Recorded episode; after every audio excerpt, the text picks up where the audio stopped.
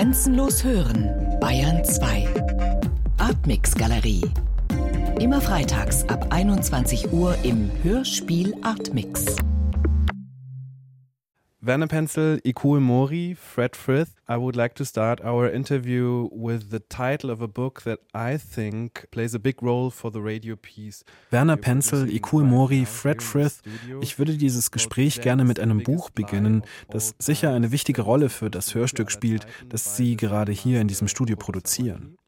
Es ist von dem Zen-Meister Kodo Sawaki und heißt Zen ist die größte Lüge aller Zeiten. Werner Penzel, ich würde gerne zunächst Sie als Initiator des Projekts fragen, weshalb ist Zen die größte Lüge aller Zeiten? Why is Zen the biggest lie of all times? How should I know? I don't know. Kodo Sawaki said that. Maybe Sawaki meant. Uh, Woher soll ich das wissen? Kurosawaki hat das gesagt. Aber vielleicht kann man Zen ist die größte Lüge dahingehend verstehen, dass wir uns nicht an Worten festklammern sollen. Das Wort Zen ist von so vielen Deutungen überlagert, aber Zen braucht keine Erklärung. Denn Zen ist zuerst einmal vor allem schlicht die Praxis, vor einer leeren Wand zu sitzen und den Mund zu halten. Also es geht nicht um Wahrheit und Lügen und es gibt auch keine Wahrheit über Zen? Uh, Wenn es keine endgültige Wahrheit gibt, dann gibt es auch keine wirkliche Lüge, außer vielleicht der Behauptung, uh, im Besitz der einzig gültigen Wahrheit zu sein. Das ist in gewisser Hinsicht auch das, was mich an buddhistischer Praxis so interessiert. uh, Stell dir einen christlichen Bischof vor, der sagt, nun ja, die Bibel ist weder Gottes Wort noch ein heiliges Buch, einfach eine Sammlung ganz unterschiedlicher Geschichten. Im Zen ist das kein Problem, denn man sollte bemüht sein, alle Arten von vermeintlichen Gewissheiten loszuwerden, inklusive denjenigen, die Zen betreffen. But you could also say, aber man könnte beispielsweise auch sagen, der Vergleich, den Werner zwischen dem Diktat von Zen und der Essenz von Zen macht, ist nicht weit weg von dem Unterschied zwischen Glauben und Religion. Denn Religion ist eine Konstruktion, Sie ist im Glauben übergestülpt. Sie kann extrem dogmatisch sein, extrem problematisch, extrem gewalttätig, extrem in vielerlei Hinsicht. Mit anderen Worten, Religion nimmt all die Charakteristiken von Menschen an und auch all deren Probleme. Glaube ist hingegen etwas viel Einfacheres und viel direkteres. Glaube ist auf Erfahrung begründet, auf Pragmatismus, auf die Art, wie wir auf einer sozialen Ebene miteinander leben. Man könnte Religion also eine Art Verzerrung nennen. Und ich glaube, das ist die Richtung, aus der dieser Ansatz im Zen kommt. Es geht darum zu sagen, Lasst uns über die Essenz der Dinge sprechen. Lasst uns nicht über die Konstruktionen sprechen, die wir diesen Dingen überstülpen.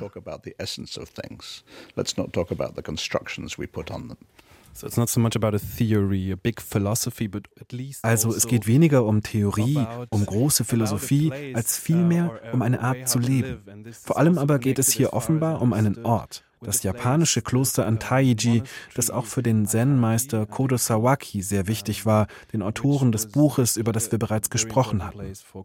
Sie haben diesen Ort Antaiji als einen Ausgangspunkt für dieses gesamte Projekt gewählt. Weshalb? Well, simply just because uh, in 2005 uh, I went there just uh, practicing without any intention. Ich habe Antaiji zum ersten Mal 2005 besucht, ohne besondere Absichten. Und davor gab es schon andere Erfahrungen in anderen Klöstern. Von Zen fühle ich mich seit meinem 18. Lebensjahr angezogen. Zum ersten Mal war ich dann als 27-Jähriger in Eiheiji, einem sehr alten und traditionellen Zen-Kloster in Japan. Und mit 55 Jahren hatte ich das Gefühl, ich muss weiter üben. Und das bedeutet, jeden Tag um 4 Uhr morgens aufstehen und vor dem Frühstück erst mal zwei Stunden lang schweigend auf einem Kissen, dem Zafu sitzen und danach gemeinsam auf den Feldern arbeiten, Reparaturen an den Gebäuden und den landwirtschaftlichen Maschinen erledigen, wieder schweigend sitzen und so weiter. Aber ich war dieses Mal auch auf der Suche nach etwas anderem. Ich wollte nicht wieder in ein Kloster, um dann ausschließlich von Mönchen umgeben zu sein. Und ein Nonnenkloster hätte mich selbstverständlich nicht aufgenommen. Also googelte ich Japanese Zen Monastery, Men and Women Equally und entdeckte so die Webseite von Antaiji. Und ich war überrascht zu sehen, dass Männer und Frauen dort nicht nur gleichermaßen aufgenommen, sondern auch völlig gleichberechtigt behandelt werden. Diese Gleichbehandlung ist leider nach wie vor nicht immer selbstverständlich. Und noch mehr überrascht war ich, als ich herausfand, dass der gegenwärtige neunte Abt von Antaiji, also ein Nachfolger des fünften Abts, Kodo Sawaki, in Berlin geboren wurde und mit bürgerlichem Namen Olaf Nölke heißt. Jetzt hat er den Mönchsnamen Muho, was offen für alles bedeutet. Also rief ich die Telefonnummer von Antaiji an und Muho sagte, komm vorbei, wenn du möchtest. Wir haben jeden Monat drei freie Tage, an denen du kommen kannst. Also ging ich hin und blieb vier Wochen lang. Und dann erzählte ich meiner Frau, Ayako Mogi, davon. Sie ist Japanerin und weckte ihr Interesse. Und im folgenden Jahr reiste dann sie zum Üben nach Antaiji. Man muss dazu sagen, wir betrieben zu der Zeit eine Art Künstlerkommune in der französischsprachigen Schweiz mit dem Namen Laboratoire Village Nomade. Fred kam dort auch einige Male zu Besuch mit seiner Frau Heike und ihren beiden Kindern. Und unter anderem machten wir dort für den Bayerischen Rundfunk ein Programm namens Radio Village Nomade. Nach vier Jahren wurde klar, dieses Projekt geht nun zu Ende. Und Ayako und ich, wir haben auch zwei Kinder, haben uns gefragt, was machen wir denn jetzt mit unserer Familie? Und wo? Ich sagte, vielleicht Berlin. Ayako sagte, vielleicht Japan. Also zogen wir nach Japan und gingen dann auch wieder zurück, nach Antaiji. Und mir wurde klar, ich muss einen Film machen über diesen Ort. And I and went back to Antaiji, I thought, I should finally do a movie on this place. Und was interessierte Sie an diesem Ort, also künstlerisch, als jemand, der dorthin kommt, betet oder einfach an die Wand starrt? Zen hat eine sehr lange Tradition in Japan, mehr als 1200 Jahre. Der Zen-Buddhismus kam über China nach Japan. Und diese alte Tradition kann man in den großen Klöstern in Kyoto oder Nara und an vielen anderen Orten in Japan finden. Aber diese Klöster sind meist sehr orthodox ausgerichtet, um nicht zu sagen in ihrer Tradition erstarrt wohingegen Antaiji ein eher unorthodoxer, sich ständig wandelnder Ort ist. Nicht zuletzt auch wegen diesem Zen-Meister Kodo Sawaki und seinem Nachfolger Muho. Nicht nur, dass dort Männer und Frauen gleichermaßen akzeptiert sind, sondern auch, weil kein Cent von dir verlangt wird, wenn du hingehst. In anderen Klöstern muss man erst mal zahlen, wenn man da als Laie meditieren will. Nach Antaiji kann jeder kommen. Man muss nur die Regeln befolgen und auf den Feldern arbeiten. Antaiji ist bemüht, sich mit Reis und Gemüse selbst zu versorgen. Es sind Menschen aus der ganzen Welt da, vor allem junge Menschen. Eigentlich sind die meisten dort unter 30, was für ein Kloster ebenfalls recht ungewöhnlich ist. And all of that uh, I found very uh, interesting aspects. And then I felt uh, through my growing friendship with the abbot Muho, ich fand, das waren alles interessante Aspekte. Und dann hatte ich das Gefühl, durch meine wachsende Freundschaft zu Muho, vielleicht habe ich die Möglichkeit, einen Film zu machen in großer Nähe zum Alltag. Das bedeutet keine Einschränkungen. Ich filmte Situationen, die in Antaiji nie zuvor gefilmt wurden. Zum Beispiel filmte ich Stunden und Tage lang im Hondo, der Meditationshalle. Dort sind normalerweise keine Filmkameras erlaubt, aber ich musste das filmen, denn die wichtigste Handlung im Zen ist nun mal vor einer Wand zu sitzen, den Rücken gerade zu halten und stundenlang ganz still zu sein. Und üblicherweise, wenn ein Filmteam kommt, läuft das dann so ab. An einem der freien Tage sitzt jeder, der einwilligt, eine Viertelstunde für das Kamerateam da, dann werden die Aufnahmen gemacht, von links, rechts, von vorne und von hinten und alle sitzen in ihrer hübschesten Buddha-Position auf dem Kissen. Aber das ist nicht Sazen. Diese Meditationstechnik hat eine Menge zu tun mit Schmerz und dem Loslassen jeglicher Art von Gedanken und mit Schläfrigkeit und vielem mehr.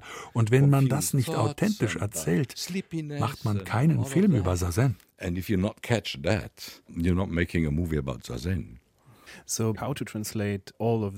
Aber wie kann man das alles, was Sie beschrieben haben, vor allem diese körperliche Seite, diesen Schmerz und das Schweigen vor der Wand, wie kann man das alles in ein Radiostück von einer Länge von 50 Minuten überführen? Da müssen Sie Fred und Ikue fragen, denn meine erste Entscheidung, als ich an ein Radiostück gedacht habe, war mit Fred und Ikue zusammen. Das wird sicher interessant. Wir werden einen Weg finden. They will find a way for that.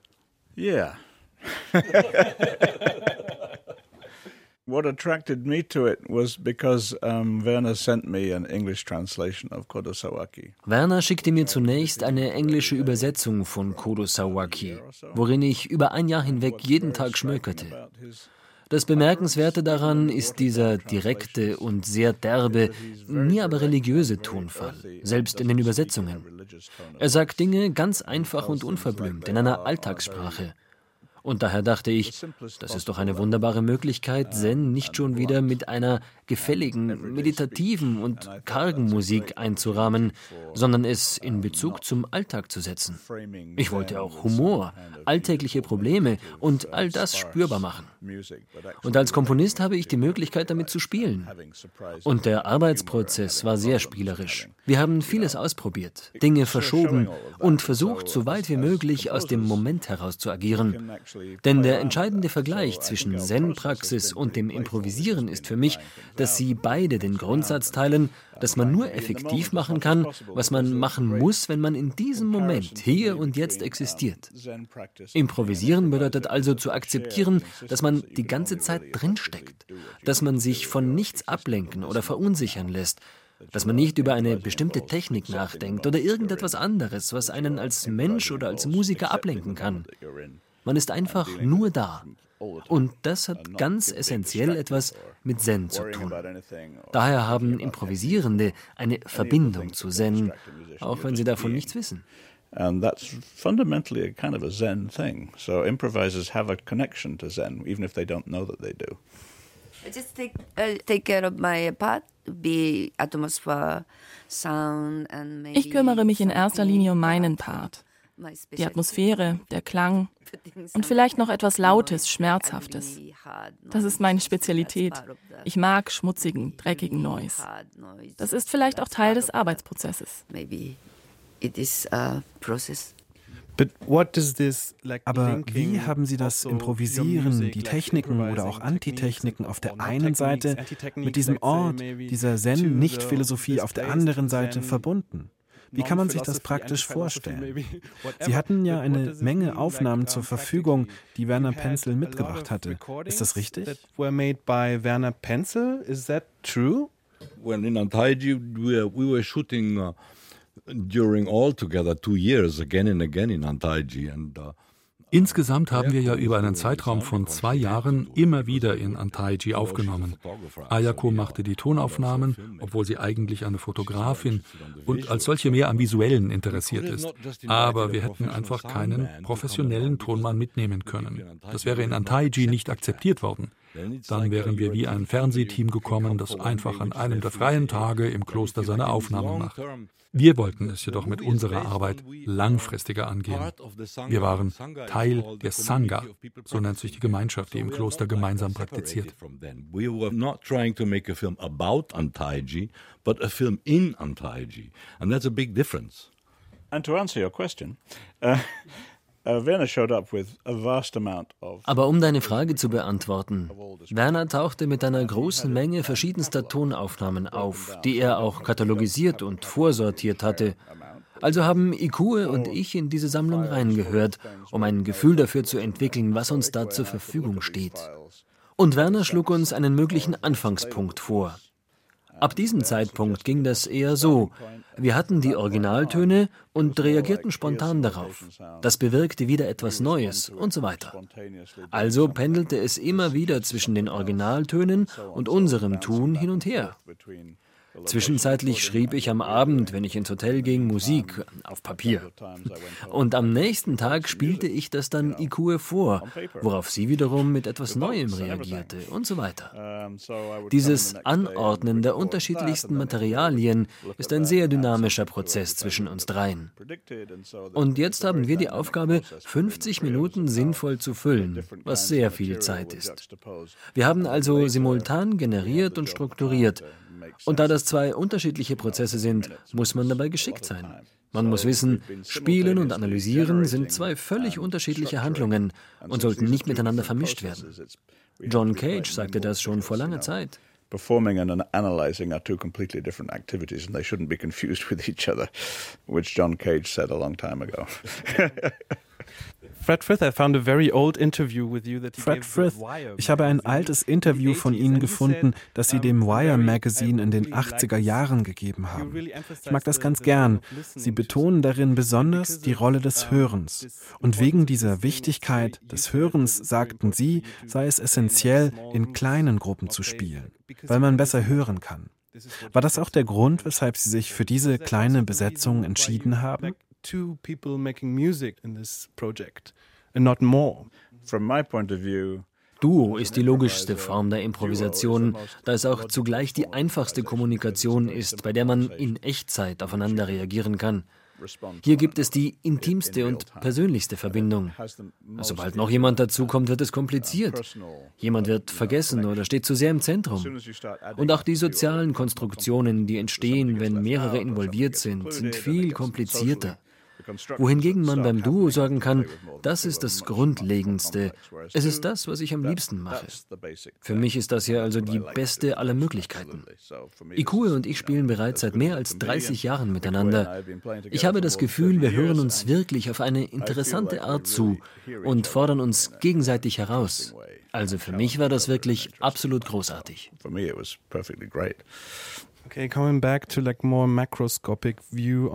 Ich würde gerne noch einmal zu einem makroskopischen Blick zurückkommen. Zu den Elementen des Stückes gehört ja nicht nur die Musik, sondern auch Texte. Ich habe bei Kodo Sawaki gelesen, man solle im Kloster nicht allzu viel reden, anders als wir es derzeit tun. Es gibt da also eine Ökonomie der Worte. War diese Ökonomie der Worte auch bei der Auswahl der Texte für das Hörstück wichtig? Did you also think about this economy of words when you chose the text here for this radio piece? Yeah, well, we have it's very simple. You see, we have a, a total length of more than 50 minutes and uh, wir haben eine Gesamtlänge von 50 Minuten und die gelesenen Texte von Kodo Sawaki dauern insgesamt weniger als fünf Minuten. Sie sind also sparsam eingesetzt. Es geht nicht um Geplauder. It's not like chatting, you know. Man muss noch hinzufügen, dass wir eigentlich am Anfang dieses Arbeitsprozesses nicht wussten, ob wir überhaupt Texte nutzen würden. Tatsächlich entschieden wir uns nach dem ersten Tag sogar, dass wir keine Texte verwenden würden. Wir hatten versucht, sie zu lesen und sind damit nicht glücklich gewesen. Also haben wir die Texte beiseite gelegt und uns der Audioproduktion gewidmet. Und es war reiner Zufall, dass Peter uns beim Abendessen in einem Restaurant darauf aufmerksam machte, dass eine sehr gute Sprecherin zur gleichen Zeit im Nebenraum saß. Wir dachten dann, das könnte ja interessant sein. Also fragten wir sie, ob sie am nächsten Tag Zeit haben würde, mit uns aufzunehmen.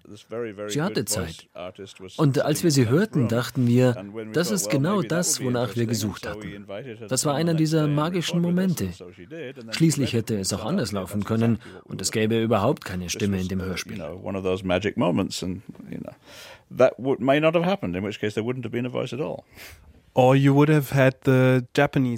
Oder aber sie hätten lediglich die Tonaufnahmen aus Japan verwendet, auf denen ja ebenfalls Stimmen zu hören sind, beispielsweise Chorgesänge. Hier spielt auch die Sprache eine besondere Rolle. This chance is Stimmt, aber diese Gesänge sind in einem sehr alten Japanisch. Diese Sutras, also gesungenen Rezitationen, sind für zeitgenössische Japaner unverständlich oder zumindest sehr schwer zu verstehen. Wobei man sagt, dass es ohnehin weniger darum geht, die Worte zu verstehen, als vielmehr dem Fluss dieser Gesänge zu folgen. Und dieser hat etwas mit der Atmung und den Wörtern als Lauten zu tun. And the words itself, actually, they, they, the Chinese who adopted them from India, they already tried to be in the Chinese version, close to the Sanskrit version. Die Chinesen haben sie aus Indien übernommen. Und bereits bei den Chinesen wurde versucht, sich am ursprünglichen Klang der Worte im Sanskrit zu orientieren. Und zugleich haben diese Sutren eine philosophische Bedeutung. Es gibt Leute, die sagen, oh, Wittgenstein sagte ganz Ähnliches. Beispielsweise wird auch eine der zentralen Aussagen im Hanya Shingyu, entstanden vor über 2000 Jahren, im sogenannten Herz-Sutra, Form ist Lehre und Lehre ist Form, von zeitgenössischen Physikern mit Erkenntnissen der Quantentheorie verglichen. Sutra-Gesänge haben also mit essentiellen Dingen zu tun. Und wenn man diese Sutren singend rezitiert, fühlt man das auch. Es beruhigt den Körper und öffnet den Geist. Es geht mehr um Hören und Fühlen, weniger um rein rationales Verstehen. It's just to listen to and uh, feel it, much more than understanding it. Also, also waren Sie mehr an den klanglichen Dimensionen dieser Gesänge interessiert? Uchiyama, who was uh, the, the head monk of Kodo Sawaki and his follower as abbot of Fantaiji. Dazu fällt mir ein, was Kosho Uchiyama auf die Frage geantwortet hat, wie denn eine Sutra am besten singend rezitiert werden sollte. Am besten, man singt mit den Ohren. And he said, well, it's very simple. Sing it with your ears.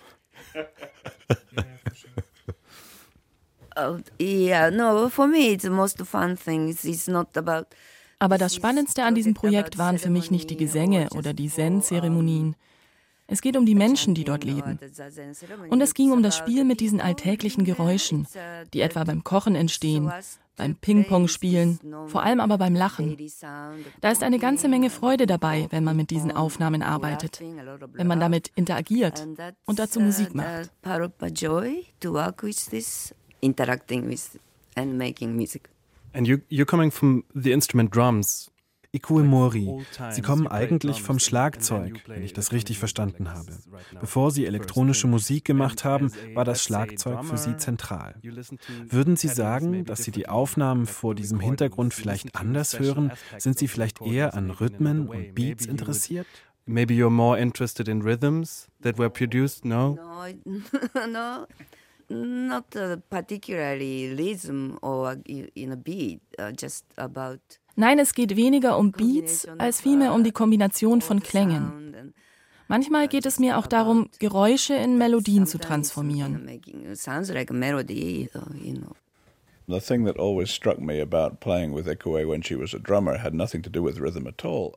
Was mich als improvisierenden Musiker immer wieder an Ikue als Drummerin beeindruckt, hat weniger mit Rhythmus als vielmehr mit Timing zu tun.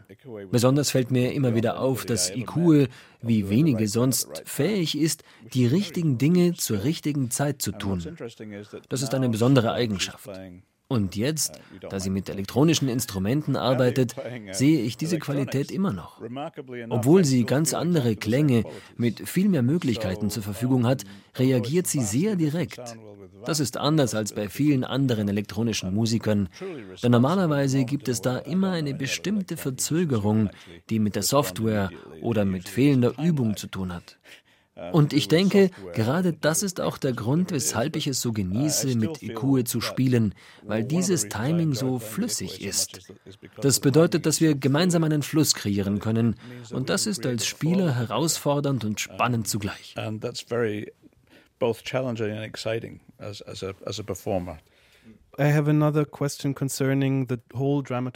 Ich habe noch eine Frage bezüglich der Dramaturgie des Stückes. Es gibt ja eine Dramaturgie im klösterlichen Leben, eine Dramaturgie des Tages und des Jahres. Das Leben verändert sich mit diesen Zeiten, es verändert sich auch mit den Jahreszeiten. Das kann man sicherlich recht gut in einen Film übersetzen. Wie kann man es aber, wenn man denn möchte, in ein Hörstück übersetzen? War das für die Gesamtkonstruktion wichtig? Was that important for the overall construction of the radio piece? Yes and no. We started off with the ja und nein.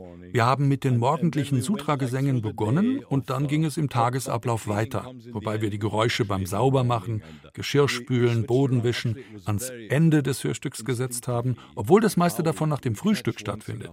Also wir gingen bei der Anordnung eher instinktiv vor. Wir hatten keinen Masterplan, als wir ins Studio kamen. Außerdem dürfen wir hier auch nicht Peter Hart, unseren Toningenieur, vergessen. Wir sind eigentlich eine vierköpfige Band. Und hilfreich ist, dass jeder weiß, was er kann und was er nicht kann, was bei Künstlern nicht selbstverständlich ist. Und jeder lässt dem anderen Raum aus dieser Stille heraus. Oder besser gesagt, aus dem Aufeinanderhören, der Wachsamkeit gegenüber dem anderen. Dann kommt alles von selbst. Man muss es nicht erzwingen. knows what he can do and also knows what he can't do, and everybody leaves space for each other. And then, out of this kind of silence, or listening, better said, listening to each other, being attentive to each other, something comes out all by itself. You don't have to force it. Yeah, and in the end, it's about material, very simply. Ja, und am Ende geht es letztlich um Material. Ganz einfach. Das Material, das Werner uns gebracht hat. Das Material, das wir in unseren Vorstellungen entworfen haben und jeder für sich komponiert hat. Sobald man das Material hat, kann man alles damit machen. Letztendlich organisieren wir einfach Material. Und es ist richtig zu betonen, welche wichtige Rolle unser Toningenieur Peter dabei hat. Denn ein entscheidender Grund, weshalb das hier so eine besondere Erfahrung war, ist, dass wir beide uns so gut kennen. Ich meine, Peter und ich arbeiten viel zusammen. Wir fühlen uns wohl miteinander. Er ist jemand, der mir sagen kann, mach das besser nochmal. Es ist schwer, einen kritischen Toningenieur zu finden. Die meisten versuchen, einem aus dem Weg zu gehen und lediglich zu tun, was ihnen gesagt wird. Sie wollen sich raushalten, um nicht niedergedrückt zu werden. Peter und ich arbeiten aber schon lange so eng miteinander, dass wir miteinander streiten können. Und das ist ein gutes Zeichen. Überhaupt denke ich, dass wir alle sehr gut miteinander streiten können. Ich arbeite sowohl mit Werner als auch mit Ikue seit einer langen Zeit. Diese Komplizenschaft, fähig zu sein, zuzustimmen oder zu widersprechen, das ist es, was diesen Prozess so interessant macht. Okay, one last question. Noch eine letzte Frage. Ich weiß, dass ein kleiner Film für die Artmix-Galerie des Bayerischen Rundfunks geplant ist. Was können wir erwarten? What can we expect? As usual, uh, I sit down with Ayako at the wie gewohnt setze ich mich mit Ayako an den Schneidetisch und wir erfinden den Film an Ort und Stelle. Genauso wie wir das Hörstück hier an Ort und Stelle erfunden haben. Die kreative Herausforderung ist größer und auch interessanter, wenn man keine vorgefertigten Pläne und festen Konzepte hat, bevor man anfängt. If you not have too many plans and concepts before you do it. Fundamental thing you learn about improvising. If you have a plan, you've already failed. Das ist es auch, was man beim Improvisieren lernt. Wenn du dir einen Plan machst, hast du schon versagt.